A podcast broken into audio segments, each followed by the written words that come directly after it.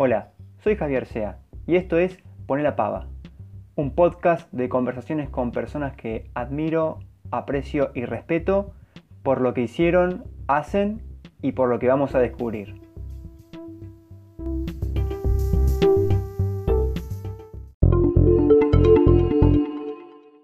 ¿Vos sos de tomar mate todo el día? Eh, sí, la verdad que sí. Si no tomo mate me duele la cabeza. Viste que hay gente que tiene cosas así particulares. Bueno, a mí me pasa con el mate. No tomo mate a la mañana, me duele la cabeza seguro. Así que bueno. ¿Tenés un horario eh, donde estás más inspirada? ¿Sos más de componer o armar de noche, de día? No, en realidad depende en qué huequitos tengas las ganas. Yo creo que el tema de la música te lleva muchísimo tiempo, el tema de la elección musical, de ver eh, cuando vas creando un track también, tenés que sentarte y ver qué sonido queda bien con qué. Yo todavía estoy aprendiendo, como te decía, pero horarios no hay. Es como cuando te dan ganas. Yo necesito tener ganas, como cualquier cosa que uno hace, no puedes estar haciendo algo sin ganas. Pero bueno, cada momento que tengo por ahí libre aprovecho porque me gusta. Decís que estás todavía aprendiendo. Eh, de todas formas, ya vamos a ir charlando un poquito más de tu experiencia. Eh, pero cuando decís aprendiendo, ¿tenés algún referente eh, en alguien que te fijas cómo arma los sets, cómo compone? Nosotros en Argentina tenemos a una persona increíble, que es Hernán Cataño, que supongo que lo debes haber escuchado. Es una persona muy querida en Argentina. Así que él es mi referente. Después hay varias personas que me, me escuchar de otros países, otros productores que hacen una música increíble y tal vez no tienen muchas reproducciones. Por eso te digo que me encanta meterme y escuchar y ir indagando nuevos eh, artistas, sonidos. Es muy lindo encontrar algo que te guste, porque realmente es una sensación hermosa la que me pasa a mí.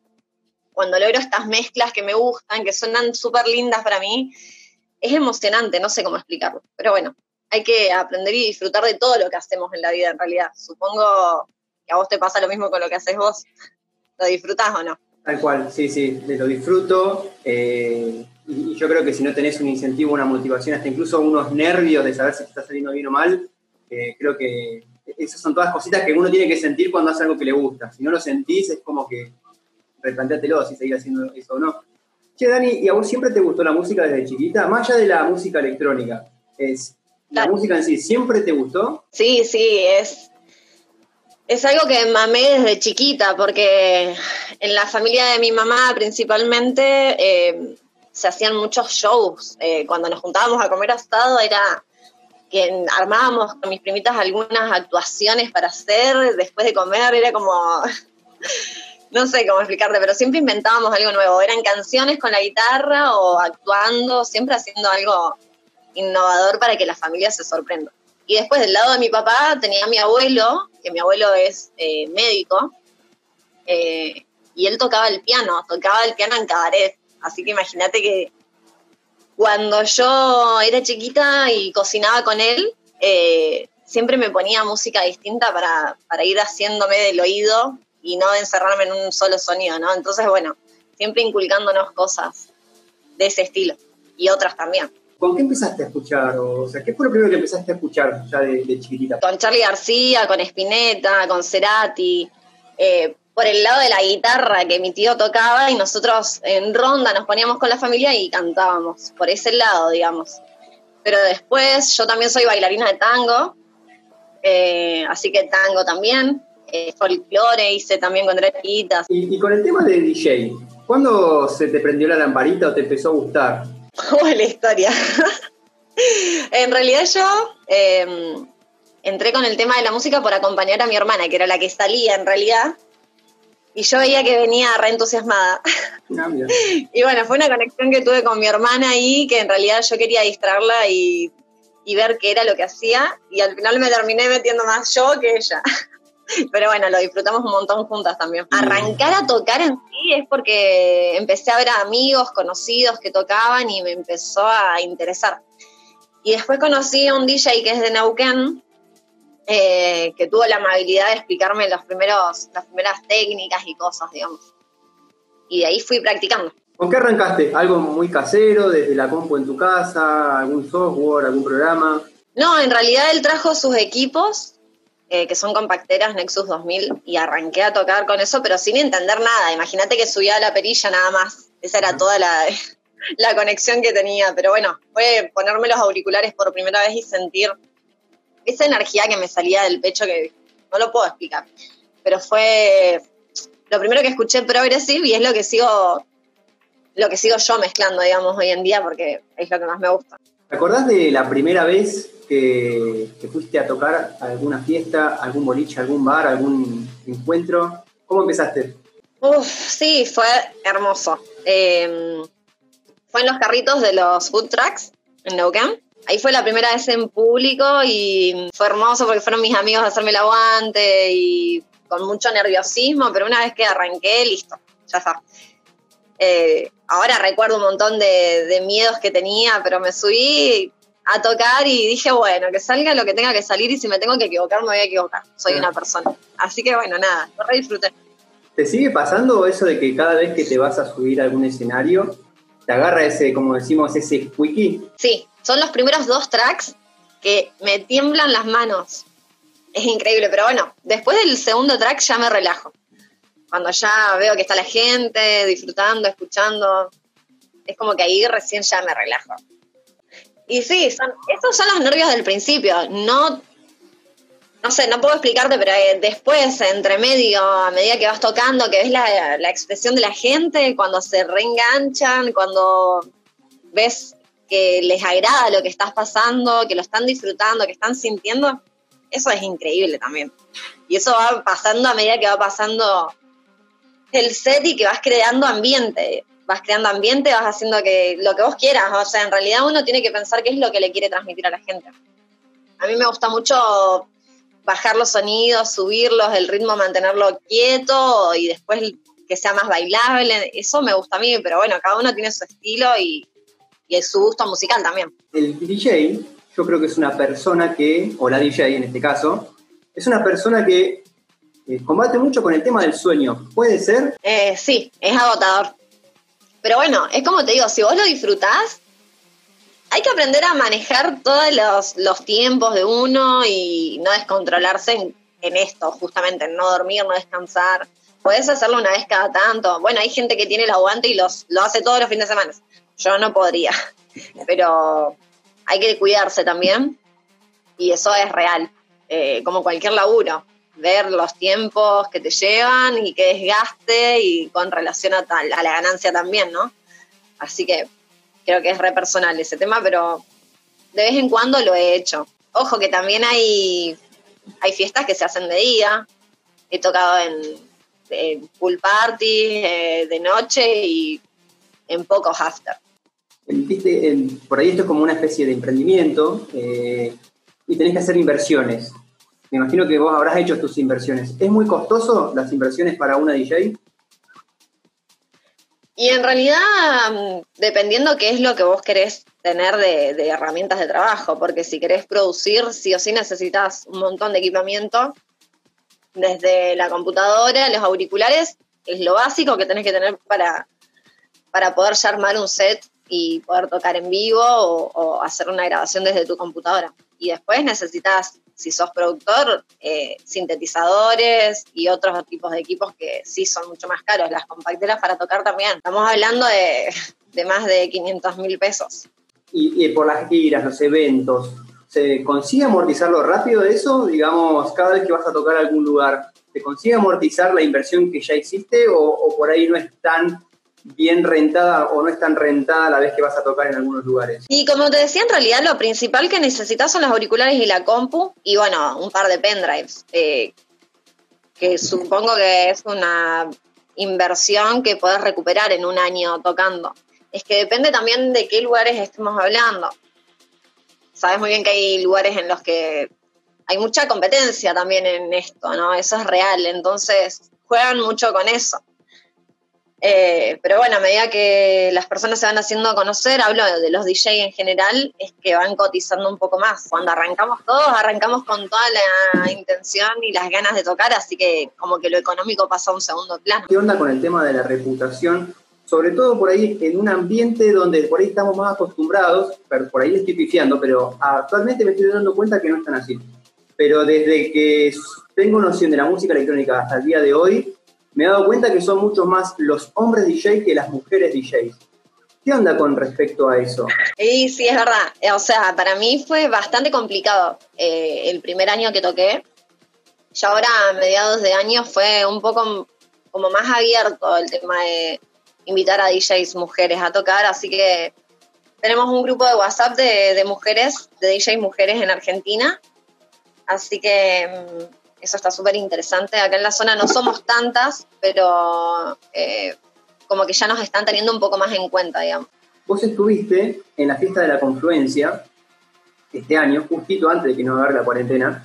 ¿Cómo te llegó esa, esa propuesta? Y mira, estuve organizando, em, yo estuve tocando en varias oportunidades en Flow. y que Cerda, que es el dueño del lugar, eh, hizo el contacto con algunos de los chicos que habíamos estado tocando en el bar para organizar el escenario de electrónica. El público de, la música electrónica, de la gente que va a los DJs, eh, que está por ahí este prejuicio quizás de que es un ambiente medio por ahí turbio, o no sé, a mí me pasa, o me ha pasado, cuando he ido a alguna fiesta electrónica me dicen, che, pero ahí todos tenés cuidado, que se redrogan, que te van a poner pastillas, que bla, bla, bla. ¿A vos qué te cuentan? Mira, la realidad es que la droga está en todos lados. Eh, el tema del consumo es un tema súper delicado actualmente. Creo que hay que ser consciente de lo que cada uno, las decisiones que cada uno toma en su vida. Como todo, el exceso es malo y eso hay que tenerlo en cuenta. De ahí, en cuanto a lo que vos me preguntabas eh, con respecto al público en sí de la electrónica, mira, hay muchas veces que me he sorprendido de enterarme o de saber de que las drogas están hasta en los lugares que menos nos imaginamos y de las personas que menos nos imaginamos. Así que creo que en vez de tener prejuicios sobre ciertas fiestas, em, cada uno debería enfocarse en tratar de ser mejor persona y de guiarse y ser la persona que uno decide ser. Y después lo que hace cada uno es problema y conflicto de cada uno. El tema del ambiente de los DJs y las DJs, ¿es mucho por contacto para ir a tocar a algún lugar? Como en todo, es esencial tener contactos, pero la realidad es que cuando uno arranca a tocar, eh, vas pidiendo a los lugares que te tengan en cuenta, que te hagan el aguante, que te hagan un lugarcito. Así arrancás y a medida que vas tocando en distintos lugares, tu nombre se va conociendo un poquito más y vas conociendo también a los artistas que dentro de todo en la zona son bastante amables y van incluyéndonos de a poco a todos los, que fuimos siendo nuevos y aprovechando los espacios que podíamos, eh, nada, transmitir esto que a mí me encanta, por ejemplo. Dani, ¿cómo es tu rutina diaria? Uy, qué pregunta. Eh, nada, me levanto a la mañana a las 7, me preparo para ir a trabajar, preparo al enano que lo llevo al colegio este año, bueno, no fueron más de tres clases, porque, bueno, empezó esto del coronavirus, lamentablemente, re complicado con ese tema. Yo mm, trabajo en una clínica de adicciones y salud mental, así que arranco de las 8 de la mañana a las 2 de la tarde. Después ya tengo eh, mi tarde libre. Eh, hay dos días de la semana que entreno CrossFit y el resto de las semanas, bueno, nada, también hago otra actividad que es la venta de entradas de RPP de la zona así que eso también lo hago y estoy también vendiendo abanicos, así que siempre con algo ahí eh, extra para, generar otros ingresos, ¿no? ¿Te ha pasado después de tocar alguna noche eh, que te fuiste media como, no, sonó como yo quise, no toqué como yo quise? ¿Qué, día de mierda, la verdad, hablando mal y pronto? ¿Te pasó eso? Sí, me ha pasado, me ha pasado de que mm, por ahí con la computadora y los auriculares escuchás una cosa que te re gusta y después cuando estás ahí con todo el sonido, el equipo, la gente, que ya es sonido ambiente, es otra cosa, no te termina de cerrar eso, bueno, ahora ya no tanto, pero al principio que metía las, metía mis patas, ¿viste? De, meter un tema antes o subirle un sonido que no tenía que subirle y no me gustó cómo quedó. Es como te digo, creo que hay que ser humilde y siempre saber de que todos arrancamos de abajo con errores, metiendo la pata, eh, yéndonos angustiados, eh, no teniendo mm, la respuesta del público que queríamos. Siempre hay algo, pero bueno, es como te digo, hay que aprender cosas nuevas, aprender de los errores y es la manera de, aprendizaje de la vida. ¿Tenés alguna anécdota que te haya pasado en alguna fiesta que hayas tocado y, no sé, tocaste cualquiera o subiste en cualquier pista o a cualquiera en el escenario? ¿Algo chistoso que te haya pasado? Me pasó de tocar sin auriculares, que es re complicado, y, y de pasarme esto de que sonaban los sonidos medios raros y nada, de ahí aprendí que nunca más se toca sin auriculares. El problema fue que se me rompieron los auriculares en ese momento, la ficha se rompió y no conseguimos otros auriculares. Siempre también llevar algo de repuesto. Y con el tema de la venta de entradas, ¿te, satura mucho? Te, consulta mucho? ¿Hay mucha movida en las pistas electrónicas acá en la zona, en el Alto Valle, en Neuquén, Río Negro? Y la no, no sé si moda, pero como que empezaron a empezó a crecer el público. Eh, es un trabajo muy desgastante por el tema de que muchas veces, por ejemplo, la gente no lee el flyer. te preguntan cuánto sale y tienen el precio en el mismo flyer. Termina pasando eso. Y el problema es que no te habla una persona, te hablan muchas. Entonces es ahí donde se genera por ahí el desgaste. Cuando pasan estas preguntas, yo es como que ya me adapté. Hubo un momento en el que me volví loca y dije, no, no, no, no, ¿cómo no van a leer? ¿Cómo? Y hasta que entendí que, bueno, que cuando yo estoy del otro lado también a veces soy un poco colgada y, y nada, me acostumbré a eso. y hay mucha gente que se dedica también a vender entradas, son pocas, hay mucha competencia, son amigas o amigos entre ustedes con eso. Hay RPPs de toda la zona, sí, sí, hay varias personas eh, vendiendo entradas, eh, somos todos conocidos, la mayoría. Eh, por ahí hubo un inconveniente este año con una chica que no devolvió plata, por ejemplo, porque obviamente no tenés, eh, no estás en blanco, no es un laburo en blanco, o sea, es ser RPP, es vender la entrada, estar a cargo de ese dinero disponible hasta que encontrás al organizador y le das el dinero. Y es tener también confianza, es un laburo que tenés que tener confianza a la gente que tenés al lado como organizador, digamos. ¿Escuchás alguna música que te calme? Que te baje un poco a tierra? Sí, escucho música celta. Mira. ¿Algo para recomendar? Generalmente también lo escucho para el tema de los sonidos con los que me gusta arrancar los sets. No, pongo en el YouTube música celta, viste que te ponen para elegir y elegís y listo. ¿Te ha llamado la atención musicalizar cortometrajes, videoclips? Mira, justo hace unos días me propusieron desde España, eh, Pix Race se llama el artista, em, que hace fotografías de toda Marbella, Marbella, Marbella. Eh, así que bueno, hace videos que estuve para promocionar distintas marcas y me preguntó si tenía algún algún track o, o algo propio para poder subir, así que él es un gran amigo que eh, se fue a vivir a España, es argentino, neuquino, eh, fue a probar suerte a España con el tema de fotografía y producción y bueno, le fue súper bien. Él me hizo un par de fotos, eh, bueno, como te digo, soy cara dura, así que fotografía también me hicieron. y bueno, nada, me, me, consultó sobre este tema y bueno, le respondí lo mismo que te estaba contando a vos. Yo creo que me falta todavía mucho para poder sacar un track propio, pero bueno, ya estoy jugando, viendo qué inventar, qué sonidos me gustan, qué no, eh, y voy a seguir eh, viendo qué se puede hacer, digamos. ¿Hace falta espacios donde se pueda escuchar música electrónica? Que, por ejemplo, no sé si desde la municipalidad o provincia de Neuquén, hablando de acá de nuestra provincia, que los generen, que le den bola a eso? Mira, yo creo que es eh, una tendencia nueva y hay que ir reconociendo los cambios sociales que se producen y esto es cultural. Y tendrían que ver los políticos que es algo que, que pueden aprender muchos jóvenes y que puede ser una salida laboral a futuro. La música también es, eh, es algo que puede hacerle bien a la sociedad.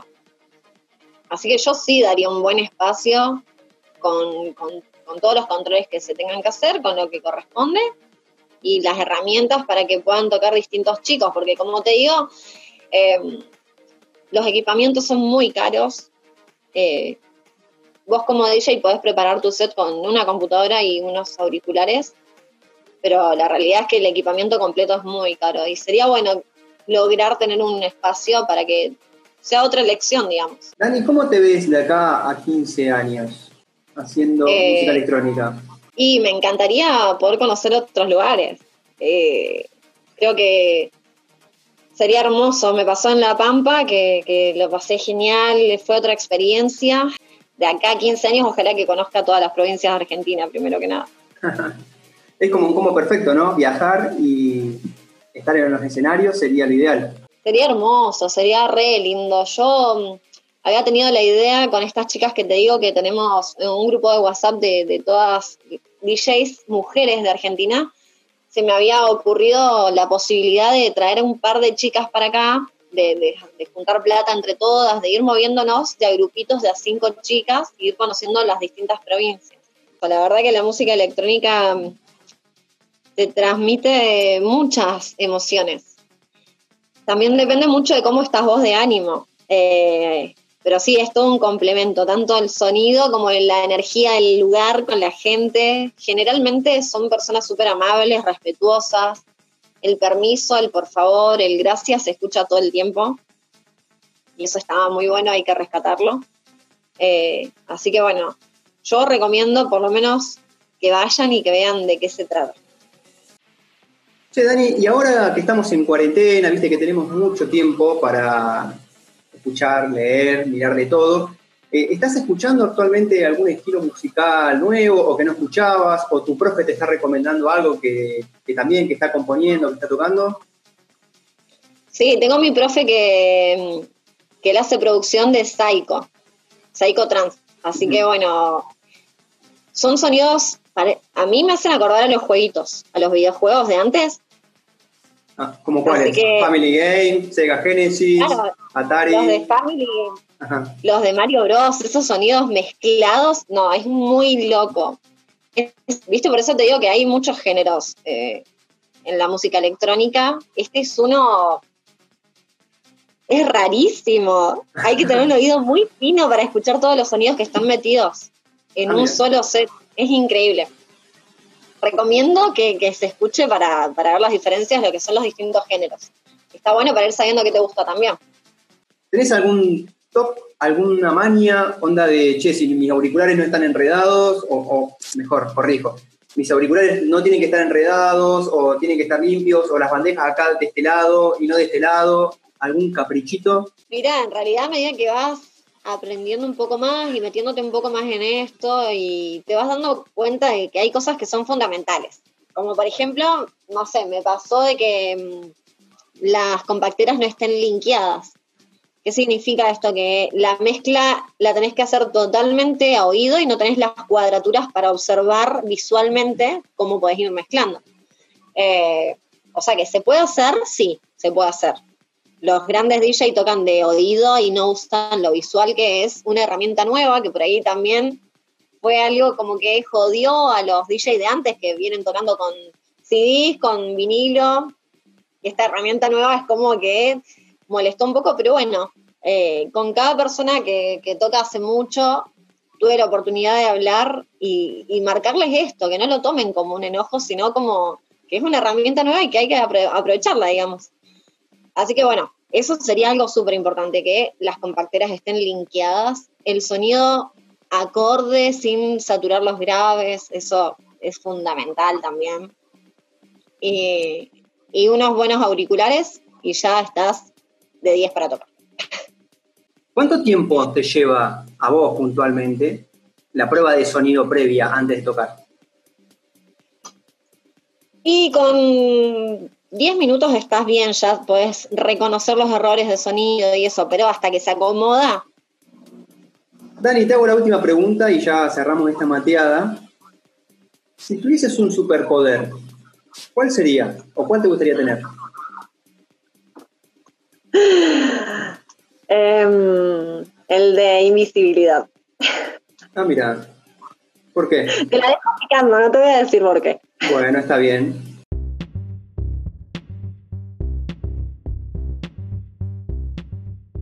Esto fue Poné la Pava. Para poder seguir escuchando otros programas, lo buscas en Spotify o YouTube como una canción, pones el nombre del podcast, le das seguir o suscribir y listo. Ya vas a poder escucharlos.